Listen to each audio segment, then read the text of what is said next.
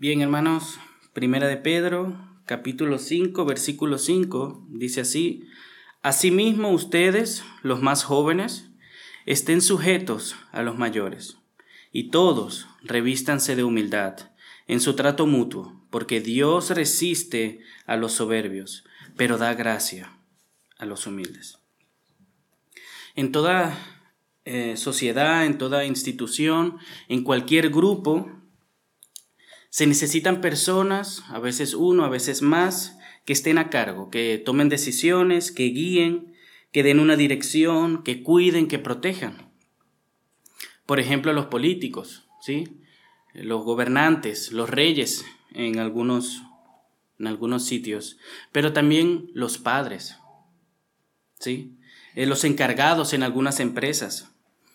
Diversos grupos los eligen pero se necesita a alguien que esté responsable para llevar a cabo ciertos proyectos, ciertas metas.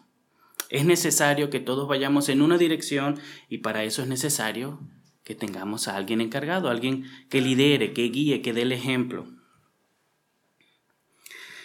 Con la misma necesidad que necesitamos a alguien que lidere, también necesitamos a personas que conformen ese grupo. No pueden haber reyes, no pueden haber líderes, no pueden haber eh, padres sin hijos, no pueden haber encargados sin personas por las cuales tienen que cuidar y guiar, ¿verdad? No puede haber un pueblo sin pueblo. Necesitamos personas que se sujeten, personas que, que reciban los consejos, que sigan la visión de los líderes, personas que practiquen lo que los líderes les recomiendan, lo que la idea que ellos tienen y la lleven a cabo. Un líder no es nada sin aquellos que están con él.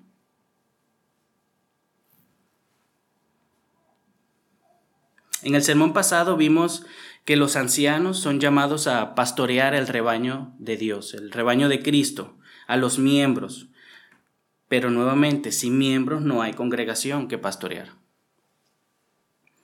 Así como a Dios le ha placido establecer pastores, maestros, le ha placido establecer líderes, ancianos, para nuestro beneficio, para nuestra edificación, para capacitarnos para el ministerio, también a Cristo a la cabeza de su iglesia, a nuestro Salvador, le ha placido establecer cómo debemos de responder a nuestros pastores, cómo es que debemos de ser unos buenos miembros. El Señor lo dice en su palabra.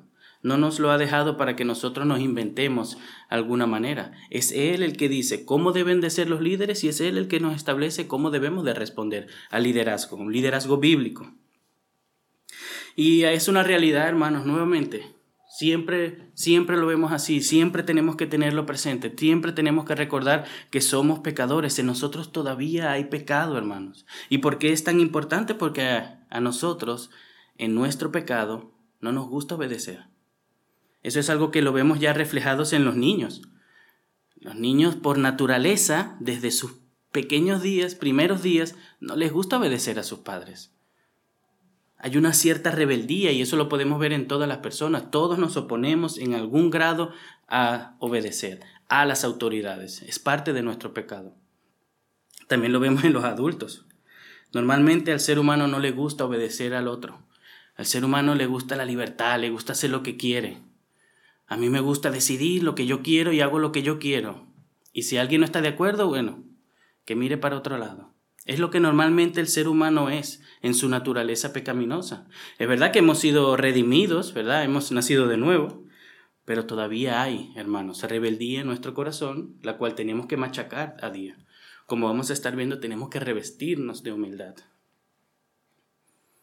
Así que es una realidad que nosotros luchamos con esos sentimientos, con esos deseos que contradicen la palabra de Dios. El Señor nos llama a sujetarnos, el Señor nos llama a ser humildes pero nuestro corazón tiene la tendencia de ser orgulloso, de no obedecer las órdenes, de no sujetarnos a nuestros líderes, a las autoridades, de hacer solamente lo que queremos hacer, sin pensar en los demás. Pero nuestro llamado como pueblo de Dios, como rebaño de Cristo, es de someternos a nuestros pastores, de revestirnos de humildad. Y la razón que nos da el texto es porque Dios se resiste a los soberbios. Dios resiste a los orgullosos, pero da gracia a los humildes. Vamos a estar viendo primero nuestra responsabilidad de sujetarnos al liderazgo luego nuestra responsabilidad de humillarnos y al final por qué debemos de hacerlo. ¿Cuál es una de las razones, verdad, que el texto nos da? Hay varias razones por las cuales debemos de sujetarnos a nuestro liderazgo. Por ejemplo, que sea un liderazgo piadoso, que nos cuide, que nos proteja, ¿verdad? Pero el texto nos da una razón, hermanos, que Dios resiste a los soberbios. En los pasajes anteriores, ¿verdad? Que estudiamos el fin de semana pasado, el domingo pasado, Pedro les exhorta a los pastores que pastoreen el rebaño. Y también les dice cómo deben de hacerlo. Es algo que ya estudiamos. Pero ahora Pedro se dirige al pueblo de Dios, a los miembros. Si se acuerdan, lean conmigo en eh, Primera de Pedro capítulo 5, dice, por tanto, a los ancianos entre ustedes exhorto yo, anciano como ellos, y testigo de los padecimientos de Cristo, y también participante de la gloria que ha de ser revelada. Pastoreen el rebaño de Dios entre ustedes. ¿Se acuerdan que habíamos limitado en algún sentido la autoridad de los pastores? El liderazgo establecido por Dios en una iglesia local tiene la responsabilidad de pastorear a los hermanos en esa iglesia local, a los miembros. Es verdad que ese liderazgo puede ser ejercido, ¿verdad? Y tiene algunas, eh, se puede expresar, ¿verdad? Puede bendecir a otros, pero principalmente el pastor, los ancianos, son responsables por edificar, por cuidar, por proteger a los miembros de la iglesia local donde él ha sido llamado. De la misma manera, los miembros somos llamados a sujetarnos a nuestros pastores. Con la misma seriedad que los líderes deben de tomarse las primeras palabras de Pedro, de nuestro, del autor Pedro que está aquí exhortándoles, llamándoles a pastorear con seriedad, hermanos, con humildad, el rebaño de Dios, con la misma seriedad debemos de tomar nosotros como miembros estas palabras del día de hoy, del versículo 5. Los ancianos son responsables de hacer lo que Cristo los llama a hacer para glorificar a Dios y los miembros son responsables de hacer lo que son llamados a hacer para glorificar a Dios. Así que leamos, versículo 5 dice, Asimismo ustedes, los más jóvenes, estén sujetos a los mayores. Otras traducciones expresan esto de otra manera y dicen, obedezcan a, a las autoridades de los líderes y la sumisión, aunque hoy en día es vista mal, ¿verdad? Hoy en día se tiene como debilidad el sujetarse a alguien, el, obedecer a alguien, el aceptar que alguien en un sentido está por encima de nosotros. Se ve mal, se, no, no concuerda con lo que se enseña hoy en día. La sumisión es un mandato que Dios nos da, no solamente en medio de la iglesia, sino en otros contextos. Y lo hemos estado viendo. Hemos estado estudiando la primera carta de Pedro el cristiano es, por ejemplo, en Primera de Pedro, capítulo 2, versículo 13, llamado, y dice así, sométanse por causa del Señor a toda institución humana, ya sea al rey como autoridad.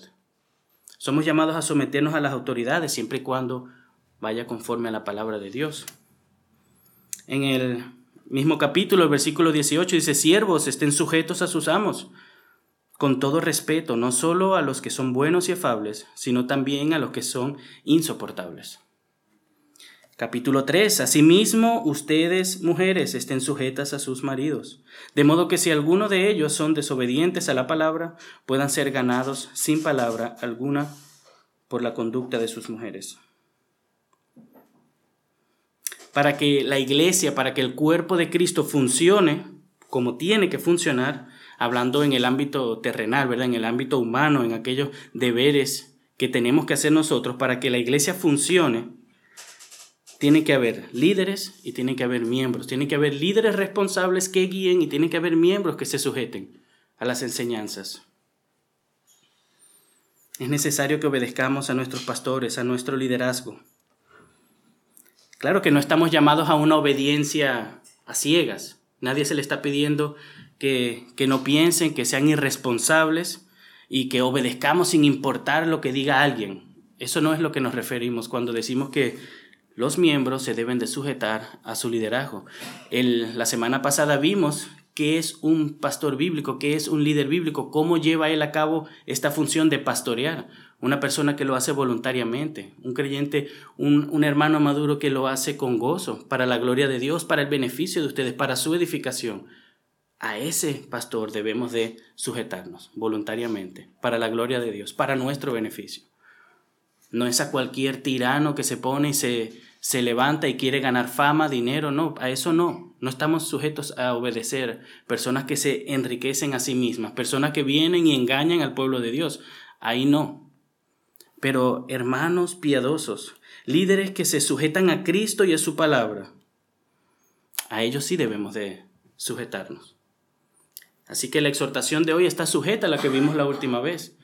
Si tenemos pastores que pastorean por amor a Cristo, si tenemos pastores que pastorean voluntariamente, también debe haber creyentes, deben haber miembros que se sujeten a su liderazgo para su edificación, para glorificar a Cristo como iglesia, para que seamos un cuerpo unido, para que seamos buenos testigos del amor de Cristo.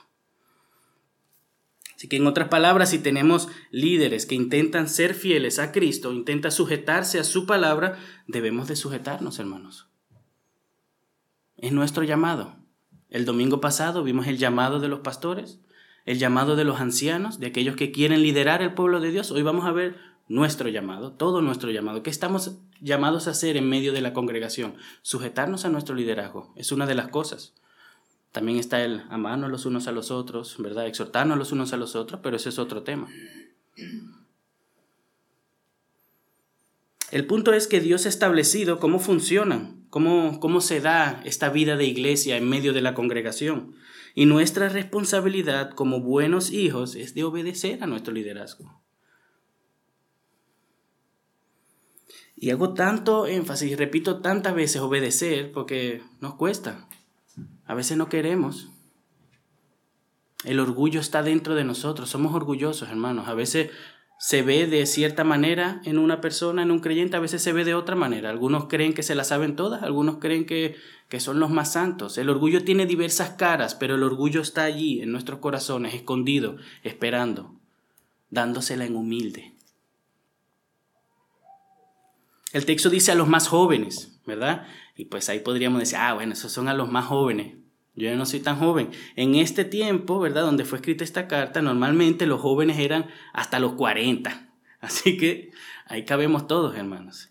Y como les decía, no es necesariamente, no está enfatizando el hecho de jóvenes y mayores, sino los ancianos, el liderazgo y todos los demás. Si tenemos en este contexto ancianos, ¿verdad? Personas mayores liderando el pueblo de Dios, bueno, todos los que quedan deben de sujetarse a su liderazgo. Y ahí caemos nosotros. Nosotros somos llamados a obedecer, hermanos. Pero como les digo, nos cuesta. A veces nos cuesta ver el beneficio que es de sujetarnos a alguien que procura cuidarnos, protegernos, guiarnos, liderarnos. Especialmente los jóvenes somos orgullosos. Los jóvenes creemos que no las sabemos todas y no sabemos nada muchas veces. Y es esa falta, hermanos, de conocimiento, esa ignorancia que nos lleva a imaginarnos cosas y a pensar que somos más sabios que las personas adultas. Ellos no ven, ellos no entienden como yo. Yo he leído mucho, yo he visto mucho, yo sé mucho y nuestro orgullo crece. Pero las personas un poco más adultas, los hermanos que están un poco más tiempo en la fe, pueden también tener ese orgullo de creer sabérselas todas, porque ya han vivido mucho, ya tienen mucha experiencia.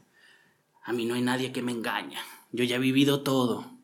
Entonces da igual que seamos jóvenes, viejos, adultos, maduros, todos somos orgullosos en algún aspecto de nuestras vidas. Todos pensamos que algo en nuestra vida lo hacemos mejor que los demás y nos sentimos orgullosos por eso. Nos subimos a nosotros mismos de nivel y nos ponemos por encima de otros. Quizás no lo ven así, pero es lo que hacemos. Cuando reconocemos, hermanos, sin ser agradecidos, ¿verdad? Sin ser agradecidos, porque podemos estar agradecidos con los dones que el Señor nos da, ¿verdad? Y darle las gracias al Señor, pero no estoy hablando de eso, estoy hablando de humillar a otros, de recordarle o presionarle de que somos mejores que ellos porque hacemos esto, porque hicimos esto, porque estudiamos aquello. El orgullo está en todos nosotros, hermanos. Y por eso es que esta exhortación es para todos nosotros. Aquí nadie se libra. Yo no me libro, ustedes no se libran. Somos orgullosos, hay orgullo dentro de nosotros. Y mientras más antes reconozcamos eso, más fácil nos va a ser el trabajar ello. el dejar que Dios obre en nosotros y que procure un carácter humilde. Pero si tenemos un problema con reconocer que somos orgullosos, es una evidencia que somos orgullosos. El decir, no, hermano no sabe de lo que está hablando. O sea, quizás él es orgulloso, pero yo soy humilde. Eso es orgullo, hermanos. Eso es orgullo. Quizás algunos somos más orgullosos que otros, sí, puede ser que algunos tienen el orgullo, no sé, en la crianza, con sus estudios, ¿verdad? No todos tenemos la misma manera de ser orgullosos, ni las mismas razones por las cuales enorgullecernos, pero somos orgullosos. Aquí, así que vengamos con un corazón humilde hoy, hermanos, escuchar lo que el Señor ha revelado en su palabra y aprendamos de Cristo que es manso y humilde, el único que tenía el derecho, el único que tiene el derecho de ponerse por encima de nosotros, se humilló, se hizo hombre y vino a servirnos, hermanos. Entonces también nosotros tengamos esa misma actitud. Así que quizás estén luchando en diferentes áreas con su orgullo, pero ahí está, hermanos. Es una realidad. Es una realidad. Y si usted dice que no nuevamente, es solo una evidencia de que está ahí. Somos orgullosos, hermanos. Y ese que duele, este está ahí arriba llamándome orgulloso. Somos orgullosos. Y nos cuesta. Y no sabemos lo mucho que nos hacemos daño de no seguir el liderazgo que tenemos de no obedecer, de no sujetarnos a las autoridades, de no sujetarnos a nuestros líderes, a nuestro pastor, de no sujetarnos a Cristo. Porque aunque es verdad que este texto habla a los miembros, a los creyentes, de manera general todos debemos de sujetarnos a Cristo. Todos tenemos el deber de sujetarnos a Dios, de humillarnos ante el Señor. Y ahí todos fallamos. Todos somos orgullosos, hermanos, en algún aspecto. Y especialmente el orgullo, hermano, tiene un problema dentro de la iglesia, porque causa divisiones, causa problemas donde no debería de habernos. El orgullo nos lleva a pensar que somos mejores que los demás. El orgullo nos lleva a pensar que el otro me tiene que servir, porque el otro no sirve. Nos lleva a estar enfocados en lo que hacen los demás. Un carácter humilde, hermanos, un creyente humilde que reconoce su pecado y que desea servir a Dios y servir a los demás está es procurando sirviendo al prójimo, no preocupado de que los otros le sirvan. Eso es orgullo, altanería, soberbia, como dice el texto de hoy. Somos orgullosos. Eso es algo que está claro, es bíblico, y mientras más antes lo reconozcamos, lo aceptemos y traguemos fuerte, antes más el Señor va a poder obrar en nuestros corazones, hermanos. Y poco a poco, ¿verdad? En, cada quien en su proceso, llevándonos a ser cada vez más humildes y a reconocer las autoridades que el Señor ha puesto por encima de nosotros para nuestro bienestar. Somos orgullosos, pero somos llamados a sujetarnos a nuestros líderes de manera voluntaria para nuestra edificación. Y ahí hay un pequeño problema, ¿verdad? Porque si somos orgullosos y no deseamos sujetarnos, ¿cómo lo vamos a hacer? Somos llamados a sujetarnos, pero también el Señor nos llama a dar un paso más. Eso no acaba ahí, no es solamente reconocer, está bien, soy orgulloso. Tenemos que hacer algo más. No es solamente dejar de ser orgulloso, tenemos que hacer algo más. Y eso lo podemos ver en el texto. Volvamos a leer. Versículo 5. Asimismo ustedes, los más jóvenes, estén sujetos a los mayores y todos revístanse de humildad en su trato mutuo. Ahí está la clave, hermano. Hay que ser humildes. La humildad, hermanos. La humildad es la clave de cómo funciona, de cómo vivir en medio de una congregación. Siendo humildes, hermanos. Siendo humildes vamos a tener el deseo de sujetarnos, siendo humildes vamos a tener el deseo de servir sin estar mirando y enfocado en los demás. El apóstol Pedro nos llama a revestirnos de humildad. Y aquí esta idea, ¿verdad?, de revestirse de algo, apunta a un estilo de vida que el creyente debe de adaptar ahora que está en Cristo.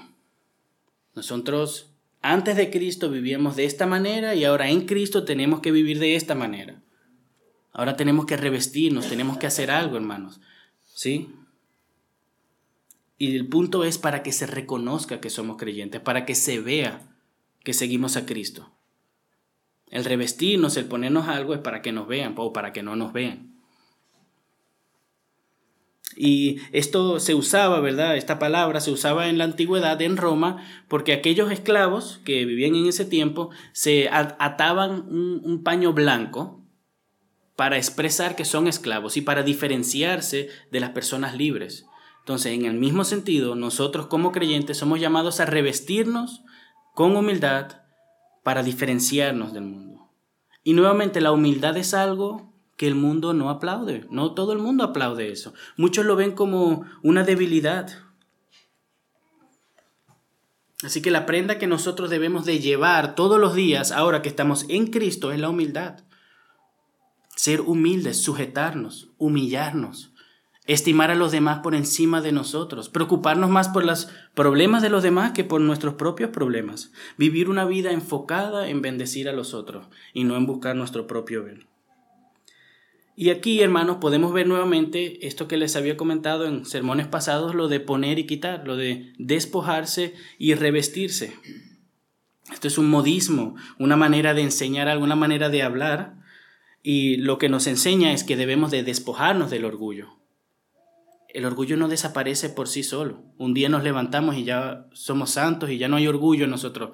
Eso va a pasar cuando el Señor venga, hermanos, que vaya a eliminar todo pecado dentro de nosotros y nuestro cuerpo sean glorificados. Hasta que el Señor no venga o hasta que nosotros no partamos con Él, el orgullo va a estar en nuestros corazones y tenemos que despojarnos de Él. Tenemos que negarnos a nosotros mismos. Tenemos que luchar para que el orgullo no crezca en nuestros corazones. Y la Biblia lo llama el despojarse de. Pero al mismo tiempo no es solamente despojarnos, no es solamente dejar de ser orgulloso, no es solamente dejar de pensar en nosotros, también hay que revestirnos. Cuando usted se quita una ropa sucia, usted no se queda desnudo, usted se pone otra cosa, ¿verdad? De la misma manera, nos despojamos del orgullo y nos vestimos de la humildad. Y esto lo que enfoca, despojar, revestir, es nuestra responsabilidad.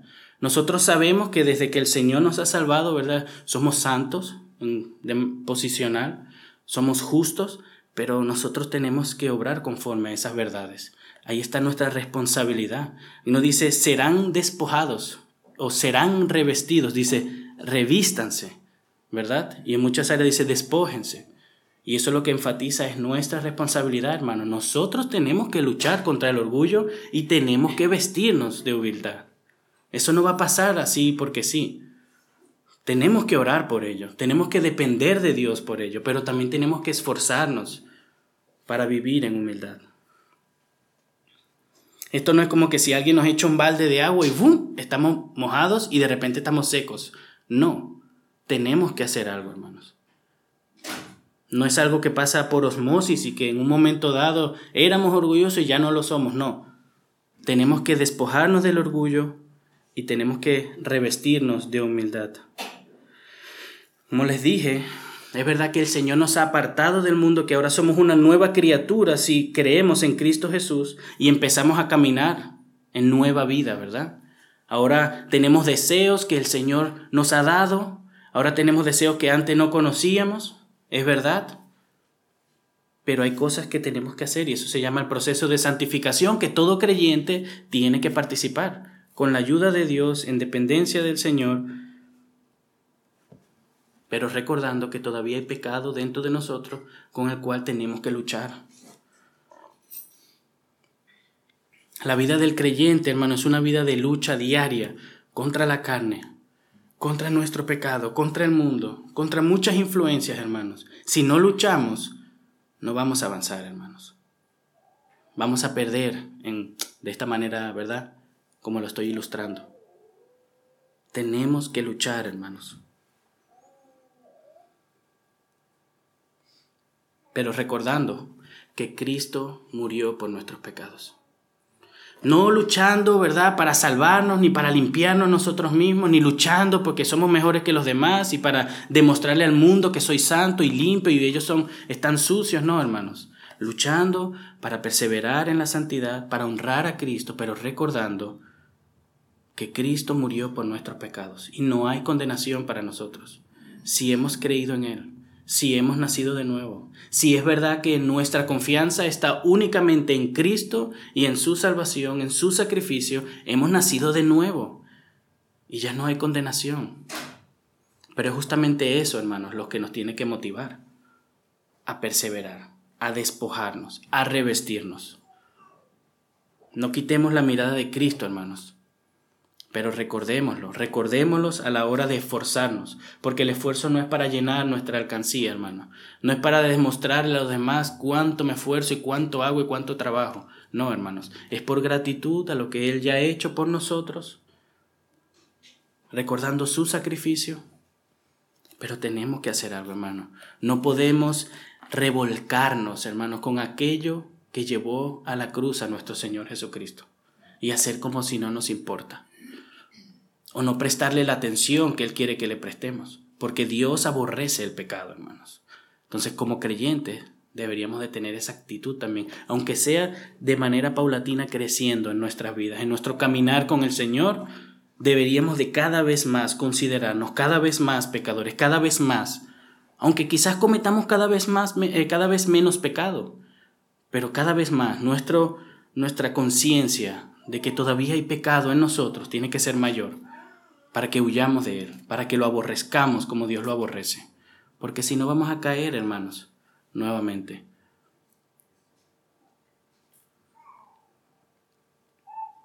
Somos llamados a sujetarnos, somos llamados a humillarnos en el trato de los unos con los otros. Es la humildad, hermanos, lo que nos va a llevar a servirnos los unos a los otros. Si usted viene aquí y está enfocado en que le sirvan, usted no va a servir a nadie. Y si lo hace es para que lo vean no para la bendición del otro. Es la humildad, es una actitud humilde, reconociendo que no somos nada, que lo somos todo en Cristo, pero gracias a Él, gracias a Él, hermanos. Y por gratitud y por amor a los demás, hermanos, estimemos a los demás mayor que a nosotros. No esperen que les sirvan, vaya y sirva. No esperen que alguien venga y le ofrezca algo, vaya y ofrezca. Pero es necesario la humildad también para sujetarnos a nuestros líderes. Porque nuevamente somos orgullosos, sabemos que tenemos que hacer algo, pero no queremos. Tenemos que humillarnos para sujetarnos a nuestros líderes. El liderazgo no es perfecto. El liderazgo no es Cristo. Pero Dios ha establecido un liderazgo en cada iglesia local para su bienestar, para su edificación, para su beneficio, para su crecimiento espiritual como una gracia del Señor, como un don, como un regalo que el Señor le da a su iglesia para que sea edificado sobre la roca que es Cristo. Y nosotros somos llamados a sujetarnos voluntariamente y si es necesario a humillarnos, a reconocer que necesitamos un liderazgo. No nos la sabemos toda. Todos necesitamos algún tipo de liderazgo en nuestras vidas. Todos necesitamos sujetarnos a Cristo aún los creyentes y los no creyentes, todo el mundo le debe, le debe obediencia a Dios. Debe de humillarse porque Dios es el creador.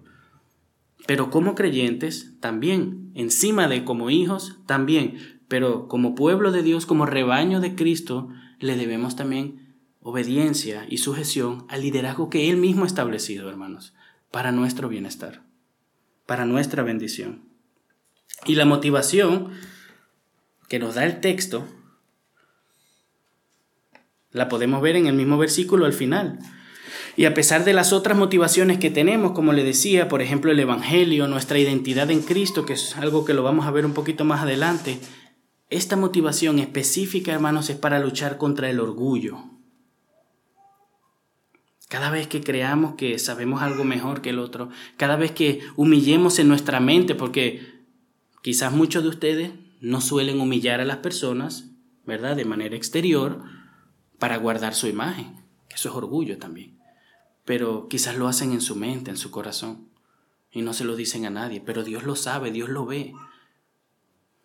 Y una de las maneras de cómo el Señor nos ha dado herramientas, cómo el Señor nos ha dado maneras para luchar esta batalla, es este texto, hermanos.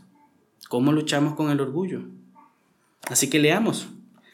Versículo 5 dice, lo voy a leer entero, Asimismo ustedes, los más jóvenes, estén sujetos a los mayores, y todos revístanse de humildad en su trato mutuo. ¿Por qué?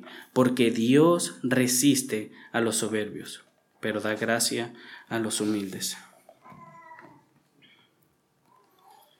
Resiste a los soberbios. Otra palabra es se opone, está en contra A Dios no le agradan los orgullosos, hermanos. Alguien decía que los pecados o el pecado normalmente huye de Dios. ¿Sí? Cuando nos imaginamos a una persona pecadora es que se está escondiendo, está huyendo, quiere hacer lo que quiere hacer, pero a escondidas de Dios. Pero el orgullo se opone a Dios. Normalmente los pecados huyen de Dios, pero el orgullo se opone a Dios. Le encara. Se le encara a Dios y a los hombres. El orgullo nos lleva a creernos incluso muchas veces mejor que Dios, mejor que Cristo. Por eso es que este tema es tan crucial, hermanos, tan importante, que sepamos la magnitud, ¿verdad?, de, de nuestra pecaminosidad, pero también de lo que significa ser orgulloso, porque Dios resiste al orgulloso. Dios lo resiste, Dios está en contra, hermanos. Dios quiere salvar a todo el mundo, hermanos. Dios desea salvar y ha provisto salvación para muchos, pero Dios resiste al orgulloso. El orgulloso y Dios no pueden tener comunión. Si vivimos en una vida de orgullo, desenvolviéndonos en el orgullo y creyéndonos la mejor que todos los demás, el orgulloso, dice la Biblia, que Dios lo humilla. Dios humilla a los que se enaltecen y enaltece a los que se humillan. Dios se opone al orgulloso, hermanos. Es como que si Dios fuese el enemigo del orgulloso. Y eso es, yo no quiero ser enemigo de Dios. Éramos enemigos de Dios. ¿Cuándo? Cuando estábamos, hermanos, en nuestros delitos y pecados. Cuando vivíamos una vida de orgullo pensando que éramos buenos, que no nos merecíamos nada, que hacíamos buenas obras y que el Señor las iba a ver.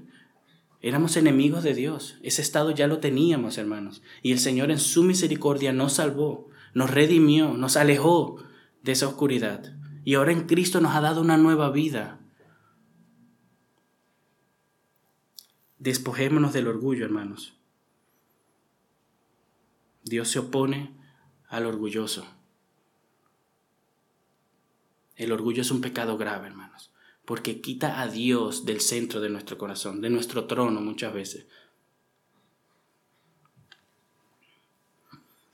Así que ¿cómo puedes pensar que el orgullo es algo bueno si Dios se opone a? A veces nosotros tenemos que en las escrituras inferir algunas cosas, o sea, leer y deducir. Ah, bueno, Dios seguramente no le gusta esto. ¿Por qué? Bueno, porque vemos algunos principios claros. Pero esto no hay que estar dándole mucha mente, eso está bien claro. Dios se opone al orgulloso. Aquí no hay que filosofar, no hay malas interpretaciones. Bueno, seguro que las hay, pero la posibilidad de llegar a malinterpretar ese texto está difícil. Está... Dios se opone a los orgullosos y da gracia al humilde. Ahí está el contraste.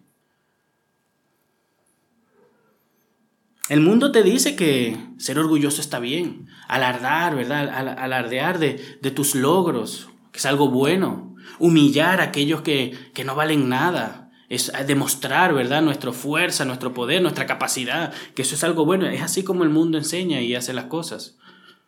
Dios no. Dios enaltece a los humildes, ayuda a los humildes. Es lo que significa dar gracia a los humildes. Dios ayuda, Dios capacita, Dios guía, Dios vela por aquellos que tienen un corazón humilde. Pero Dios se opone a los orgullosos. Ser humildes es una virtud, estimar a los demás, sujetarse a las autoridades, todo eso está junto. Ser humilde te lleva a sujetarte a una persona. Ser humilde te lleva a depender voluntariamente de Dios. Ser humilde nos lleva a reconocer que no somos autosuficientes, que necesitamos a Dios, que necesitamos la guía del liderazgo, que necesitamos, nos necesitamos los unos a los otros. No podemos hacer y llevar a cabo el ministerio nosotros solos. Nos necesitamos. Dios vino a salvar una iglesia, un pueblo, no a una persona. Y Dios estableció en lugares específicos iglesias locales, no personas. Nos necesitamos, hermanos. Y para reconocer eso y para aprovechar la bendición de necesitarnos los unos a los otros, tenemos que ser humildes. Tenemos que humillarnos.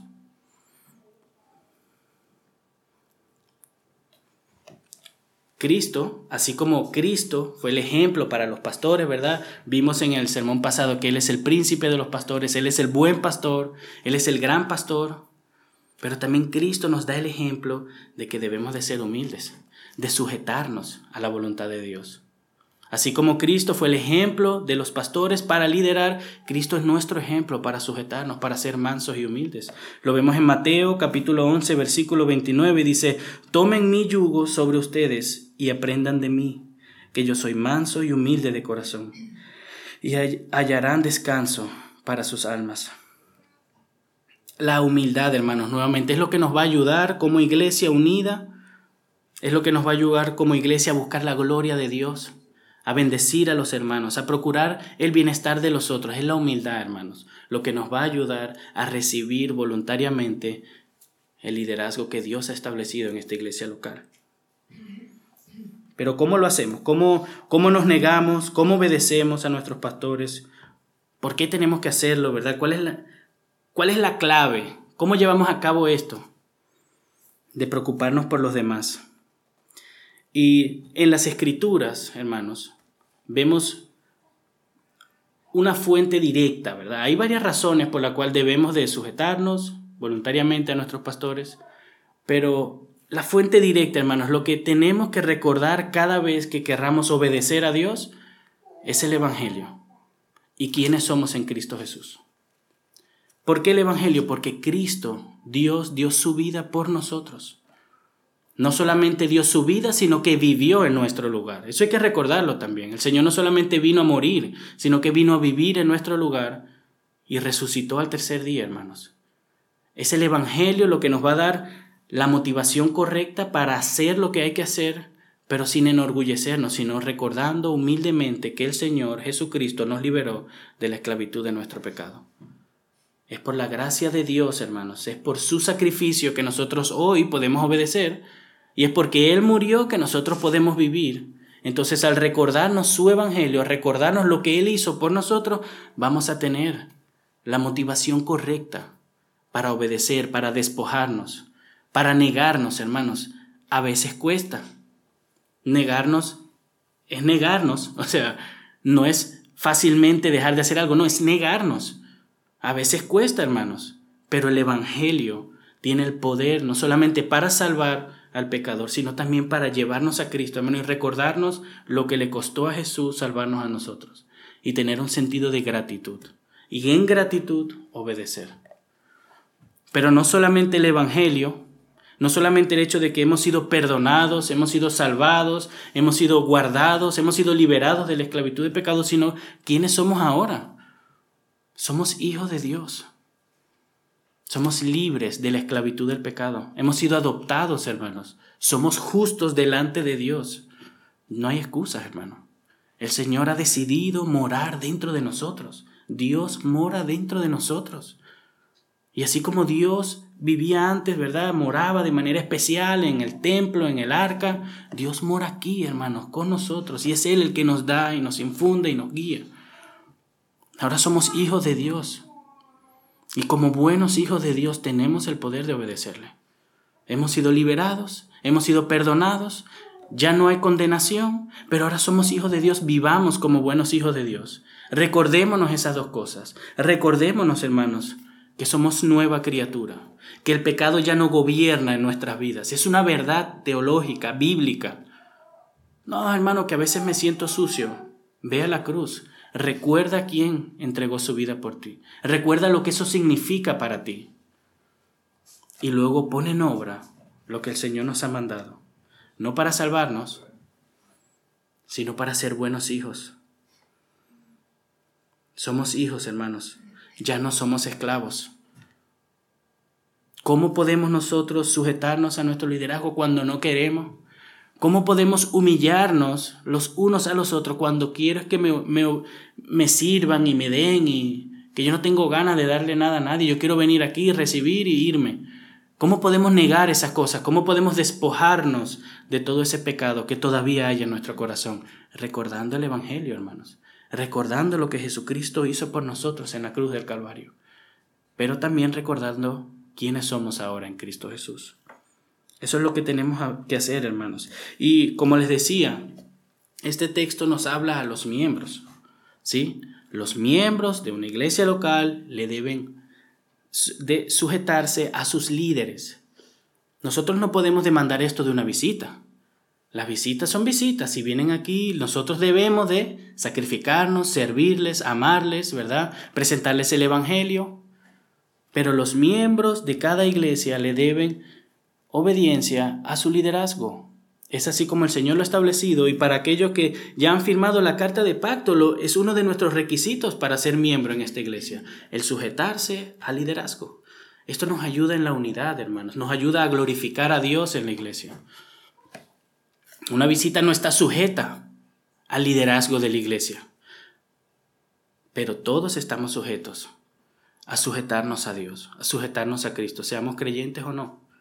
Todos le debemos obediencia a Dios, todos le debemos em, sujetarnos, el sujetarnos a Cristo y a Dios. Pero los miembros de iglesias locales que el Señor ha establecido en diversas partes en el mundo le deben también sujeción a su liderazgo. Hermanos, nuevamente, no a cualquier liderazgo, a un liderazgo que procura ser fiel a las escrituras, que procura representar y ser un ejemplo de Cristo para que nosotros podamos ser edificados, para que nosotros podamos y aprendamos a llevar el ministerio. El ministerio no se lleva a cabo solamente con dos personas, todos formamos y hacemos ministerio, todos somos el cuerpo de Cristo. Y para que funcione bien y que podamos glorificar a Dios debemos de sujetarnos a nuestro líder. Nuestros líderes tienen la responsabilidad de liderarnos, de procurar nuestro crecimiento, de cuidar lo que se nos enseña, de proteger al rebaño y nosotros, como miembros, nuestra responsabilidad es sujetarnos a nuestro liderazgo. La autoridad de los líderes está fundada en la palabra de Dios. Siempre y cuando un líder tome una decisión en base a la palabra de Dios, sujetémonos. Dejémonos guiar, hermanos. No nos la sabemos todas. No nos la sabemos todas.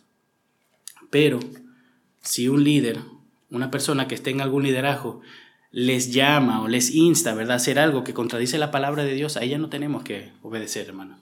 Porque primeramente tenemos que obedecer a Dios, dice la Escritura. ¿Sí? Entonces, hermanos, ¿cómo podemos sujetarnos a nuestros líderes?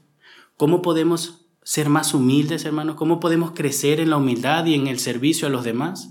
Recordando el Evangelio, recordando quiénes somos y a quién servimos. Amén. Vamos a orar.